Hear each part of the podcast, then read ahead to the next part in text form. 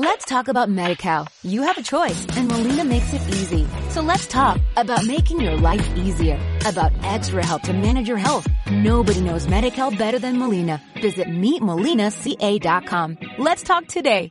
Bienvenidos todos a Genderlens, yo soy Darian. Hola, yo soy Karina. Y por fin vamos a volver de las vacaciones de Navidad. Sí, sabemos que es casi día 15, pero resulta que nos pusimos malísimos con la gripe, ¿verdad, amor? Sí, y la verdad es que hemos tenido la mala suerte de que justo nos hemos cogido la gripe al terminar la vacación de Navidad. Entonces eso nos ha cogido y nos ha reventado todo el principio de enero. Pero bueno, ya estamos aquí y de hecho eh, vamos a empezar con una nueva sección que nos habíamos planteado hacer y es que cada semana o cada dos semanas vamos a hacer una especie de resumen o de noticiero donde vamos a hablar de ciertas noticias que afectan al colectivo LGTBI y en especial a las personas trans. Nos hemos dado cuenta de que, a ver, para quien no lo sepa, en España hemos tenido un bloqueo político bastante curioso y por fin eh, hemos conseguido tener gobierno ahora. Se han hecho varios nombramientos, entre ellos el de Irene Montero como una ministra. Además de eso, nos resulta especialmente curioso hacer mención a esto porque en su primer discurso como ministra de Igualdad habló sobre las personas trans en especial, también cogió y habló de que iba a haber un gobierno feminista en el que además las mujeres trans íbamos a tener una cabida. Y esto es una novedad dentro de, de lo que sería el gobierno español. Tristemente, eh, las personas trans hemos estado en boca del gobierno actual, de este gobierno de coalición, eh, tanto en el discurso de Pedro Sánchez y compañía, cuando estaban anunciando las medidas incluidas la nueva ley transestatal que parece ser eh, por fin va a, va a salir adelante pero ahora encima nuestra nueva ministra de igualdad ha dado ese protagonismo a las mujeres trans. Y no solo eso sino que tenemos a mm, varias representantes feministas y del colectivo LGTBI dentro del Ministerio de Igualdad. Entre esas personas vamos a tener, por ejemplo, a Beatriz Jimeno, que va a presidir a partir de ahora el Instituto de la Mujer, y también a una activista llamada Boti García, que va a ser la directora de diversidad sexual y LGTBI, lo cual además mm, me acaba de recordar, Darian, que se está hablando sobre un posible cupo para personas trans dentro de lo que es el servicio de empleo. Pues sí, también eh, se está hablando dentro de esta ley transestatal crear un cupo que permita a nuestro colectivo, que es el más discriminado dentro de lo que sería el colectivo LGTBI, con una tasa de paro del 85 al 90%, dependiendo si es hombres o mujeres trans. Por fin también se dará reconocimiento a las personas no binarias, lo cual también eh, supongo abrirá este cupo laboral a personas no binarias y se harán cursos de adaptación laboral, no tanto para las personas que van a incorporarse como a los empresarios que van a recibir a estas personas. Además de eso, a las personas no binarias también las están incluyendo ahora en los nuevos formularios, es decir, que tienen que rellenar, por ejemplo, para el ayuntamiento.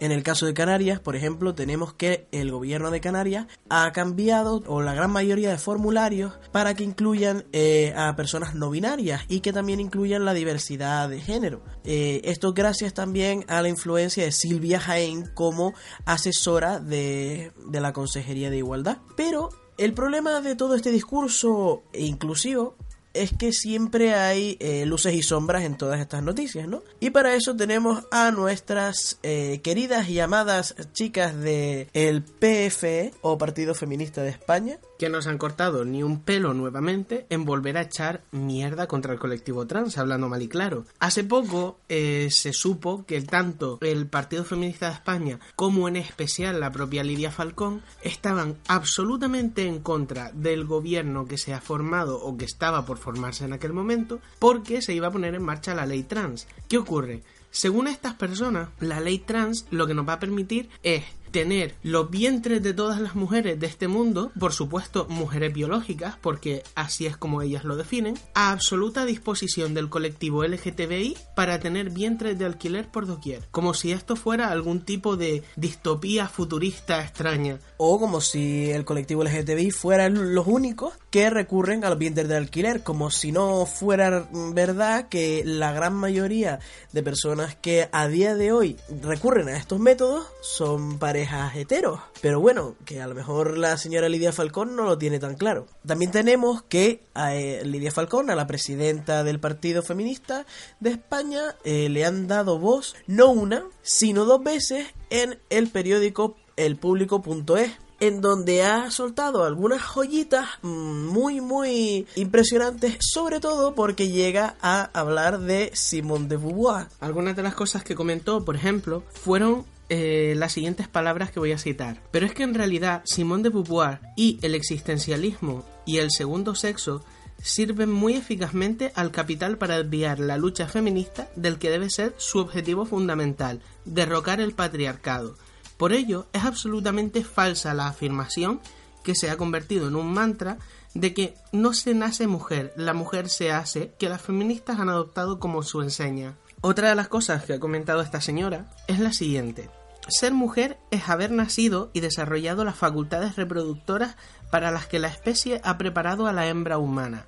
Es decir, después de toda la lucha feminista que se ha estado haciendo durante los últimos años, la famosa cuarta ola, en donde se ha intentado separar ese concepto arcaico biológico de hombres, penes, mujeres, vagina, y el hecho de que no las mujeres no son simplemente seres dedicados a parir y tener hijos, ahora resulta que sí que por lo visto, según esta señora y aquellas más allegadas que están más de acuerdo, las famosas TERF que proliferan por Twitter y en las instituciones, pues por lo visto, mm, sí, eso es lo que hay. Entonces esto, desde puramente lo que ella ha dicho, hace considerar que toda aquella mujer biológica, entre comillas, que no pueda, por ejemplo, dar a luz porque no tenga esa capacidad, o toda aquella mujer cis que haya perdido la capacidad de quedarse embarazada, bien sea por edad o bien sea por lo que sea, entonces en ese momento han dejado de ser mujeres. Es decir, estamos volviendo de nuevo a ese comentario típico, sexista y horroroso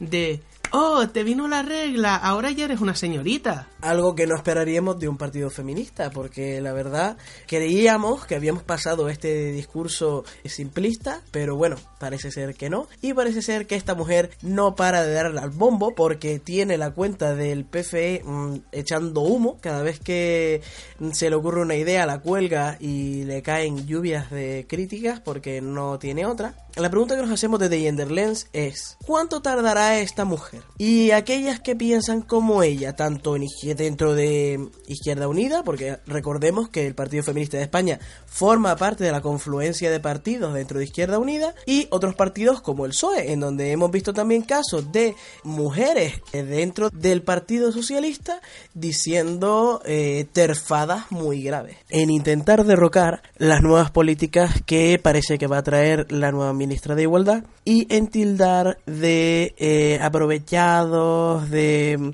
estar conquistando las instituciones, etcétera, etcétera, etcétera, a el colectivo LGTBI, que parece que este tipo de acusaciones les gusta, como les gustan las denuncias que reciben por ello. Pero bueno. A mí lo que más me preocupa de todo este asunto es la cantidad de mentes que se acaban envenenando con este tipo de comentarios. Porque hay que tener en cuenta, no solamente las personas poco formadas se ven afectadas por este tipo de comentarios, sino también aquellas personas que tenían unas ideas claras. El otro día estábamos hablando sobre que la palabra de construcción se está utilizando ahora mismo para absolutamente todo. Hay cosas que llega a un punto que no se pueden deconstruir. Por ejemplo, no puedes coger y decir, es que tu gran problema con el feminismo es que tienes que deconstruirte más no, porque lo que está haciendo el Partido Feminista de España, lo que hacen las TERF, no es cuestión de deconstrucción, porque es cuestión de empatía, es cuestión de sensibilidad, es cuestión de inclusión. Se supone que el feminismo es una lucha que lo que busca es incluir a todo el mundo, que lo que busca es que todo el mundo tenga acceso a los mismos derechos. Eso implica a las personas no binarias, implica a las mujeres, implica a las personas miembros del colectivo LGTBI en general, implica a todo el mundo, incluidos le guste a quien le guste, a los hombres cis heteros. Hay que tener en cuenta que al fin y al cabo el feminismo se basa en la igualdad entre hombres y mujeres. Y corregir las actitudes machistas en hombres y en mujeres y fomentar una convivencia real entre hombres y mujeres tiene que ser el fin común del feminismo. Y de, de hecho es algo que queda contraproducente cuando este tipo de, de feminismo radical, que no debería ser llamado feminismo, no se le puede llamar tal cual, porque el feminismo de por sí es inclusivo a muchos niveles. Estamos hablando a nivel de raza, a nivel de capacidad, a nivel LGTBI, a nivel incluso de género, por qué no decirlo. Eh, los hombres feministas existen, con lo cual no se puede decir que lo que ellas promuevan sea feminismo. Ya se buscará una, una palabra mejor para definir, pero definitivamente feminismo no es. Este tipo de creencias lo que hacen es convertir a la mujer en un sujeto pasivo, que ella, eh, la mujer por sí sola, no puede simplemente defenderse y son ellas, las mujeres que saben,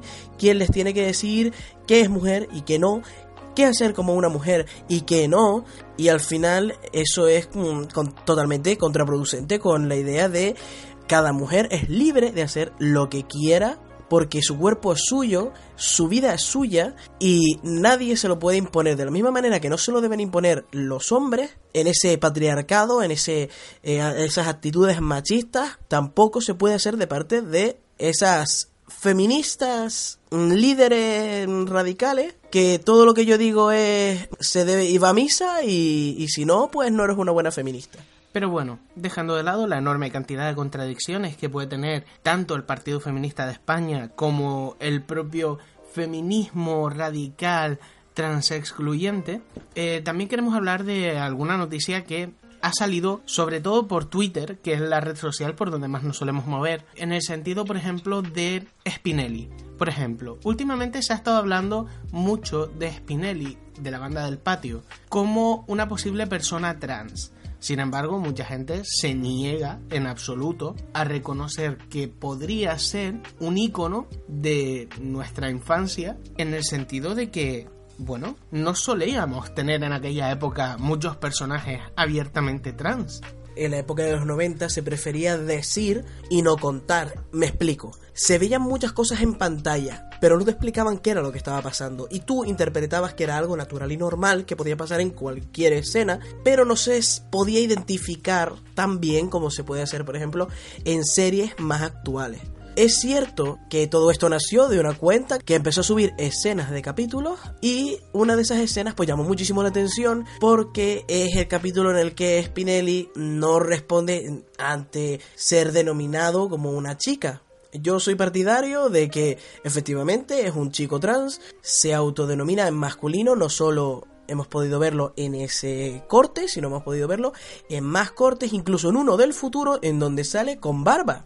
Yo, por el contrario, no pienso que pueda o no pueda ser. Pero sí que es verdad que sin meterme dentro de lo que sería esta discusión de es o no es, esa es la cuestión, sí que es verdad que me pregunto, ¿hasta qué punto tiene relevancia la frase la libertad de unos empieza donde termina la libertad de otros. ¿Por qué tenemos que estar cogiendo y negando a cada persona su libertad de tener su propia idea o su propia opinión sobre si este personaje puede o no puede ser, porque a fin de cuentas hablamos de un personaje que no es en absoluto declarado ni de una forma ni de la otra.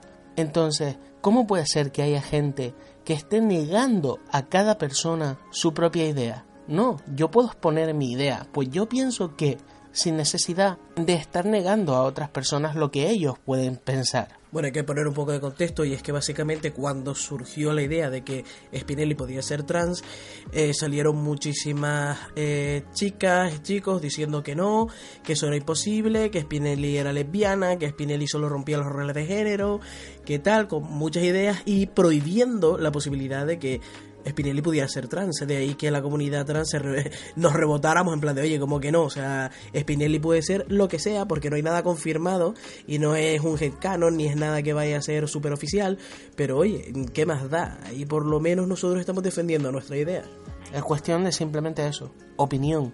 Es como cada, cada persona tiene su personaje favorito sobre cualquier cosa. ¿Por qué no podemos coger y al mismo tiempo tener una idea o una opinión o un sentimiento con respecto a un personaje?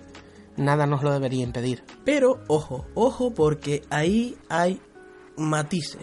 Hay que tener en cuenta una cosa, y es que eso se basa en que tu opinión es legítima siempre y cuando, mm, como dice la famosa frase, no interrumpa la libertad de otros y no sea una opinión que pueda ser cuestionada y peligrosa como las que hemos encontrado últimamente que han vuelto a resurgir sobre los maps LGTBI. Para el que no lo sepa, maps es la palabra que se utiliza para definir a el colectivo pedófilo. De hecho, creo que tenemos por ahí en nuestra web un artículo donde hablábamos de esto cuando se puso por primera vez de moda en su momento, hará un par de meses o así. Además de esto, no solamente se nos ha cogido y se nos ha acoplado el tema de la pedofilia, sino que también se está hablando de que la zoofilia o la necrofilia o cualquier otro tipo de parafilia por curiosa, por así decir, lo que sea, debería estar incluida dentro del colectivo LGTB y debería ser válida. Y vamos a partir desde un punto clarísimo. Nunca los pedófilos han sido bien aceptados dentro del colectivo LGTBI, no forman parte del colectivo LGTBI y no se les va a incluir dentro del colectivo, porque eso no es un tipo de orientación sexual ni identidad de género. Estamos hablando de que ese es un tipo de gusto, mm, sinceramente, deleznable, cosa que, por supuesto, tampoco queremos dentro del colectivo y menos sofílicos, necrofílicos, eh, etcétera. Este tipo de filias no casan dentro de lo que son los ideales del colectivo en lo absoluto. Tengamos presente que estamos hablando, acaba de decir Darian, que este tipo de filias, pero realmente las filias no son parte del colectivo LGTB. Es decir, que un hombre ame a otro hombre no es una filia. Que una mujer ame a otra mujer no es una filia. Somos personas que tenemos derecho a amar o a ser en este caso. Los gustos de cada cual son de cada cual y punto pelota. Ahí no hay nada más que hablar.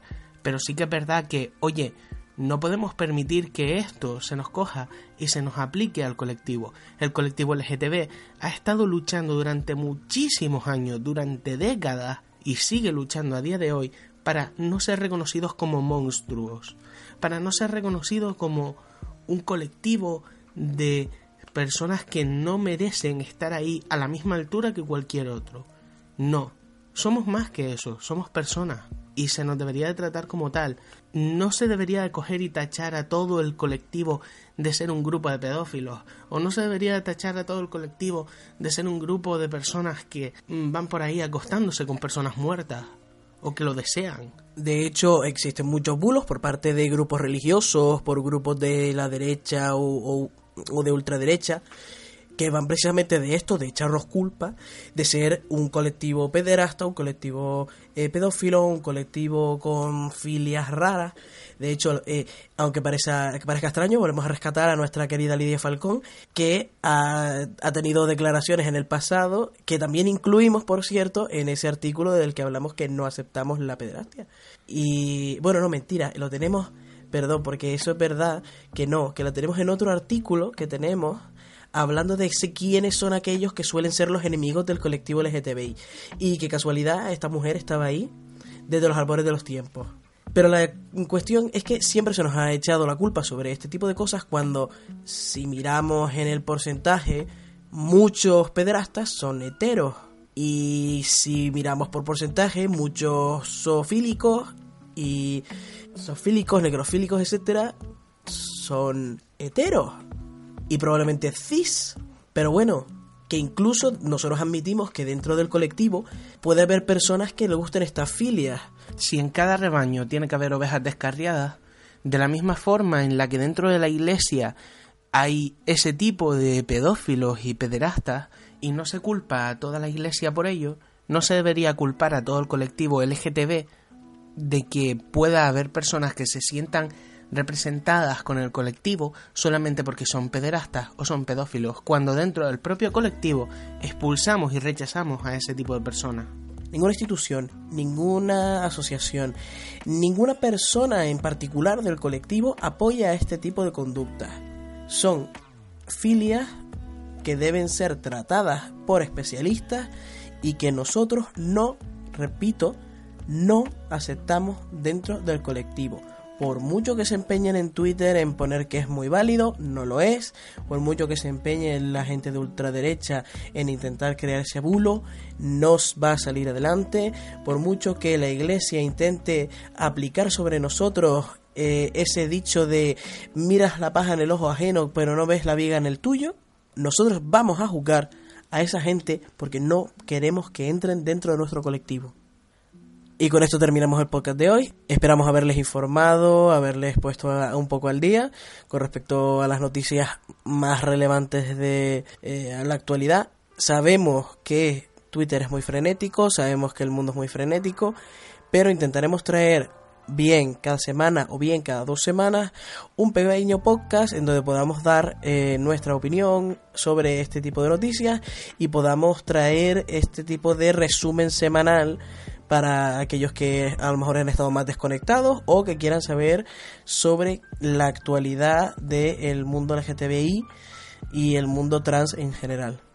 De nuevo, como ha dicho Darian, quiero recalcar que eh, la opinión que damos en, estos, en estas noticias son nuestra opinión. Todo el mundo tiene derecho a tener su opinión, como hablábamos en el tema de Spinelli. Y por supuesto, como siempre, os invitamos a compartirla con nosotros eh, vía Twitter, vía correo electrónico o por medio de comentario dentro de nuestra propia página web.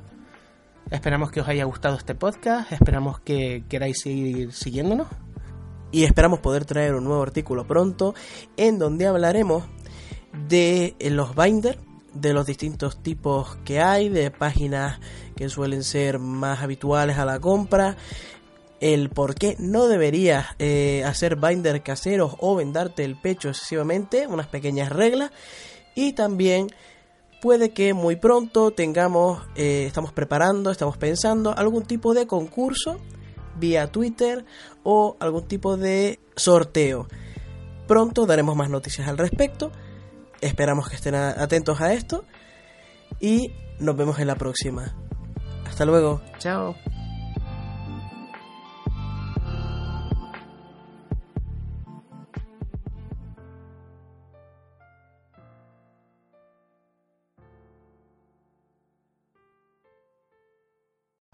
Let's talk about MediCal. You have a choice and Molina makes it easy. So let's talk about making your life easier, about extra help to manage your health. Nobody knows MediCal better than Molina. Visit meetmolinaca.com. Let's talk today.